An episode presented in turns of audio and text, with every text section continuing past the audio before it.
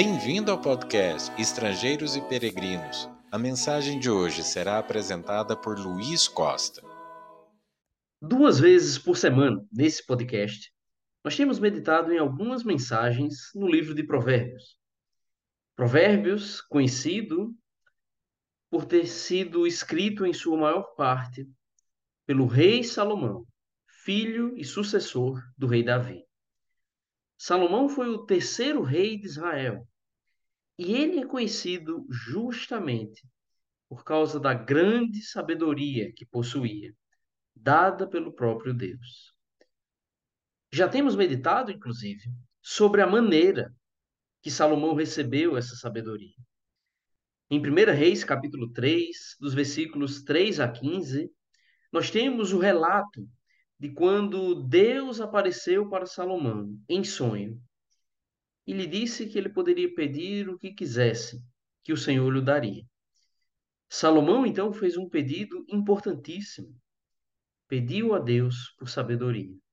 No versículo 9 diz: Dá, pois, ao teu servo coração compreensivo para julgar a teu povo, para que prudentemente discirna entre o bem e o mal Pois quem poderia julgar a este grande povo?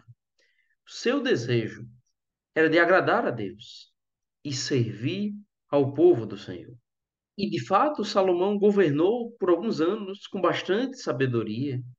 Foi uma bênção, por assim dizer, para o povo de Deus. E o fato é que nós temos aproveitado dessa bênção até hoje. O livro de Provérbios é o mais claro exemplo disso nós temos pelo menos 80% do livro escrito por Salomão e acesso a essa coletânea com pérolas de sabedoria extremamente úteis para guiar a nossa vida. O fato, quando nós seguimos a leitura, o estudo do livro de Reis, além do capítulo 3, nós vemos que Salomão recebeu outras bênçãos do Senhor ele foi próspero, ele teve um reino pacífico, sem guerras e conflitos, bem diferente do reino de Davi, seu pai, inclusive. Ele teve a bênção de poder construir o templo do Senhor, uma responsabilidade que Deus deu a ele, mas certamente um privilégio, algo que Davi almejou e Deus não concedeu, mas que Salomão, seu filho, recebeu essa bênção do Senhor. Ele realizou uma obra esplêndida, com materiais valiosíssimos, de uma arquitetura lindíssima, e principalmente seguindo os preceitos do Senhor para aquela sua casa. Com tudo isso, nós imaginamos que Salomão foi um dos homens mais sábios da história e um dos mais abençoados da história, e de fato foi. Mas nós também imaginaríamos um dos homens mais fiéis a Deus que encontramos na Bíblia. E, de fato, boa parte da sua vida foi marcada por fidelidade, confiança e serviço ao Senhor. Mas, apesar de todas essas bênçãos e de toda essa sabedoria, Salomão caiu de maneira terrível num dado momento da sua vida. Na verdade, nós encontramos, no início da sua vida já, algumas escolhas questionáveis feitas pelo rei em 1 Reis capítulo 3, no versículo 1, antes dele receber a sabedoria da parte de Deus, diz que ele se casou com a filha de Faraó. Deus havia ordenado que o seu povo não deveria casar com mulheres estrangeiras. A questão com isso não era que Deus estava querendo realizar uma segregação racial, que Deus estava discriminando outras nações, mas que Deus queria preservar a santidade do seu povo.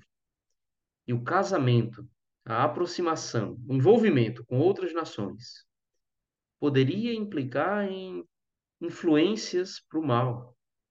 O casamento com uma mulher egípcia poderia influenciar o rei de Israel a praticar a mesma idolatria que o povo da sua esposa realizava. O próprio Salomão falou em Provérbios 22, no versículo 3: O prudente vê o mal e esconde-se. Mas os simples passam adiante, sofrem a pena. que o prudente ele tem precaução, cautela, ele observa o mal e ele não se arrisca. Ele já passa longe, já busca se esconder. É o simples, o nécio, aquele que não tem sabedoria, que se arrisca, que se coloca na posição perigosa diante do mal. Ele deveria ter pensado nisso, se afastado do mal, mas não o fez. Tomou escolhas arriscadas. E o que nós vemos na vida de Salomão é que esses casamentos foram, talvez aos poucos, mas pervertendo o seu coração. E em 1 Reis, capítulo 11, dos versículos 1 até o 13, nós vemos que a situação piorou muito.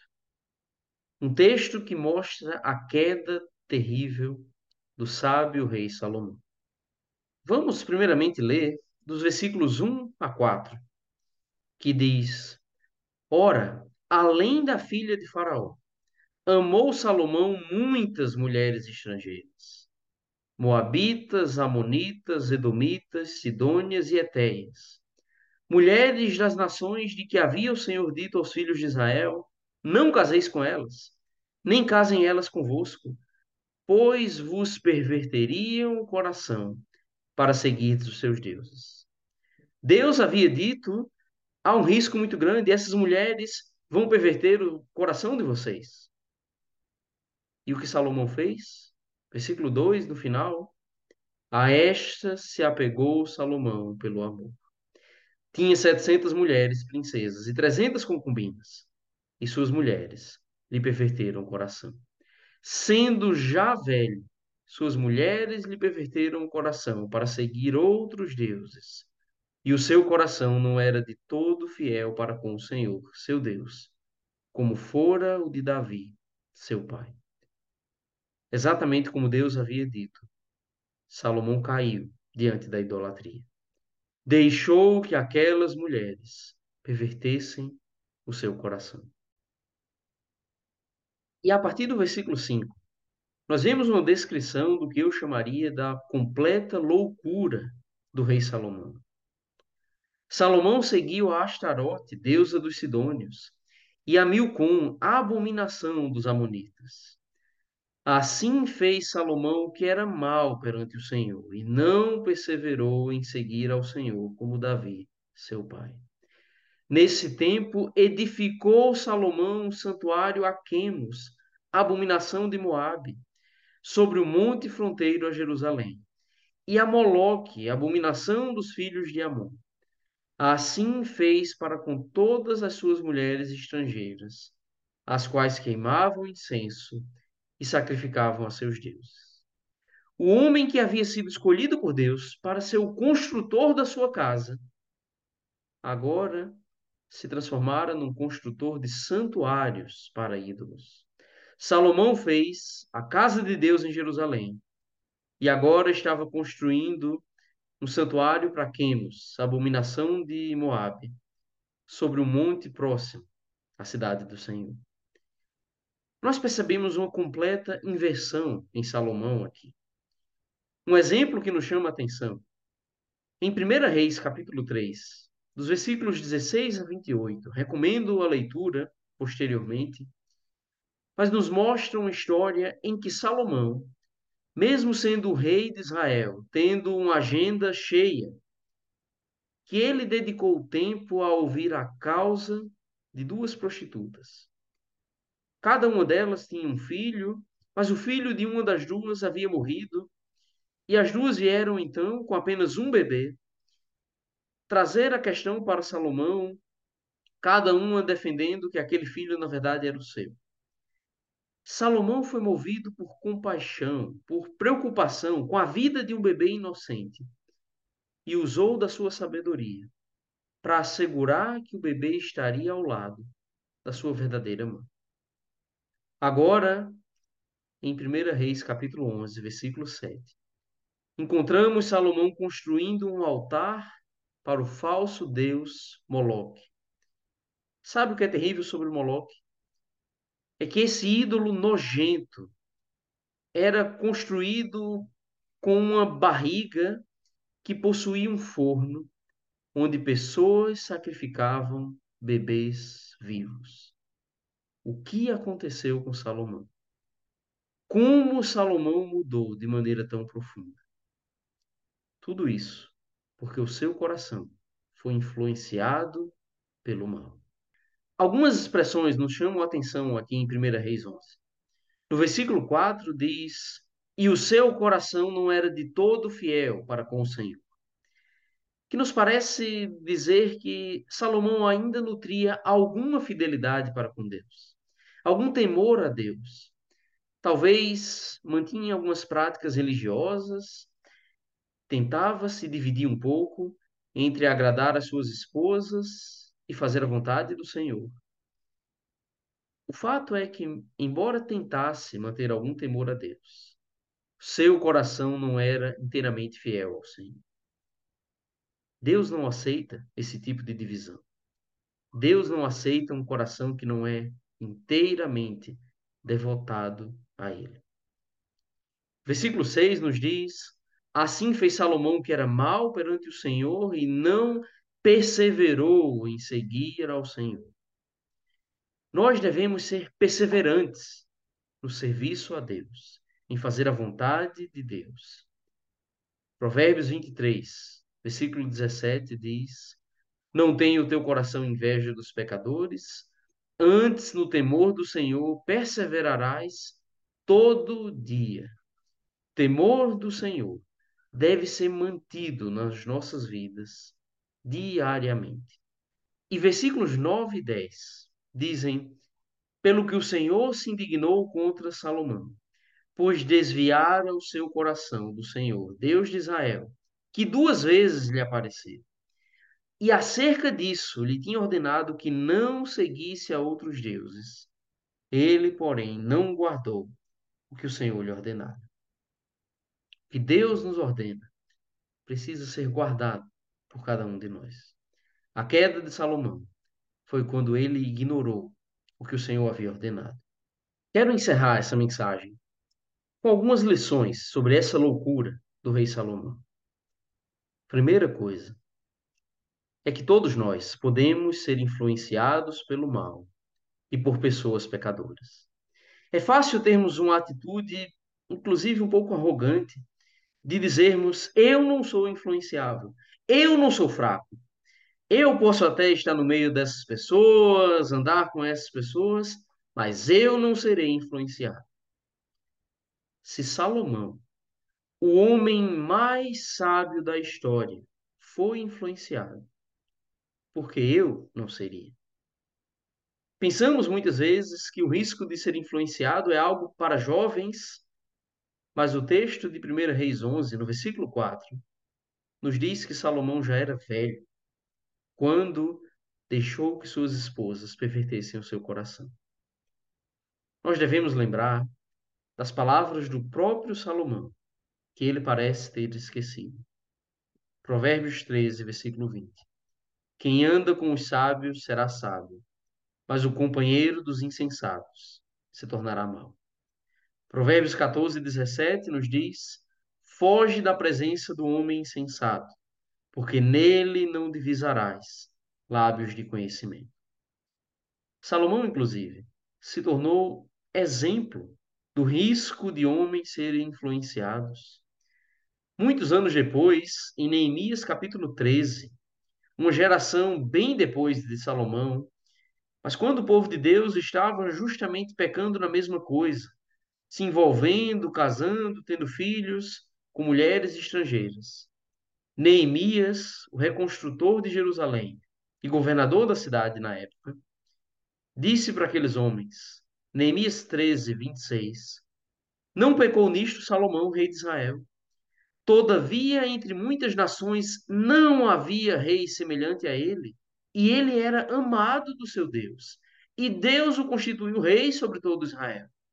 Não obstante isso, as mulheres estrangeiras o fizeram cair no pecado.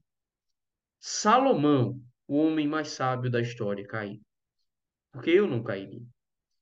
Nos ajuda a pensar na seriedade do casamento.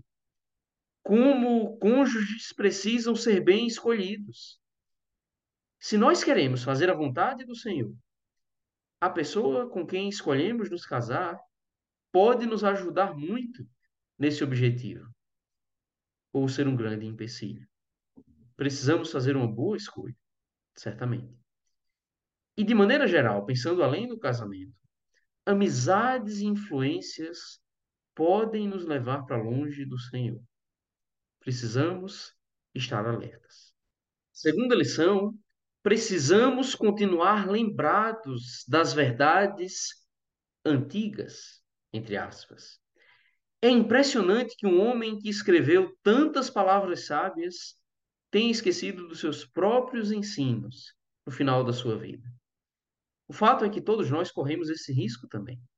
Não é porque já sabemos a Bíblia ou de certas verdades bíblicas que não precisamos continuar ouvindo e relembrando essas mensagens fundamentais. A falsa doutrina, por exemplo, entra na nossa vida, talvez porque estamos esquecendo do que a Bíblia nos revela. Porque deixamos de estudar a Bíblia, deixamos de reforçar o ensino são e fiel que cedemos ao ensino errado. O pecado passa a ser tolerado porque estamos baixando a guarda sobre o seu horror, que é destacado nas Escrituras. Muitas vezes, mais uma vez, porque estamos deixando a palavra de Deus de lado. A terceira lição aqui: a idolatria é loucura. Salomão recebeu sabedoria de Deus. Após a construção do templo, Deus revelou promessas para ele. 1 Reis 11 fala que Deus havia aparecido para ele por duas vezes na sua vida. Um homem que teve acesso ao Senhor, mas que se deixou levar por falsos deuses. Quando a gente lê 1 Reis 11, acho que a gente pensa que loucura que Salomão praticou. Nos chama a atenção como é uma loucura alguém trocar a fidelidade ao Senhor para adorar uma estátua que ele mesmo construiu. Mas será que nós não fazemos o mesmo hoje? Talvez sejamos críticos com outras religiões, talvez com igrejas que pregam adoração a falsos deuses ou adoração a santos, mas o fato é que a idolatria é uma grande ameaça. Pense, por exemplo, na avareza. Colossenses 3:5, o apóstolo Paulo nos diz: Fazei, pois, morrer a vossa natureza terrena, prostituição, impureza, paixão lasciva, desejo maligno e a avareza, que é idolatria. Avareza, que é esse apego ao dinheiro, amor ao dinheiro. Paulo define como sendo idolatria. O fato é que dinheiro se torna facilmente um ídolo nas nossas vidas. Em Mateus 26, versículo 24, Jesus disse: Ninguém pode servir a dois senhores, porque o há de aborrecer-se de um e amar ao outro, ou se devotará a um e desprezará ao outro. Não podeis servir a Deus e às riquezas. Nós não podemos ter a vida dividida.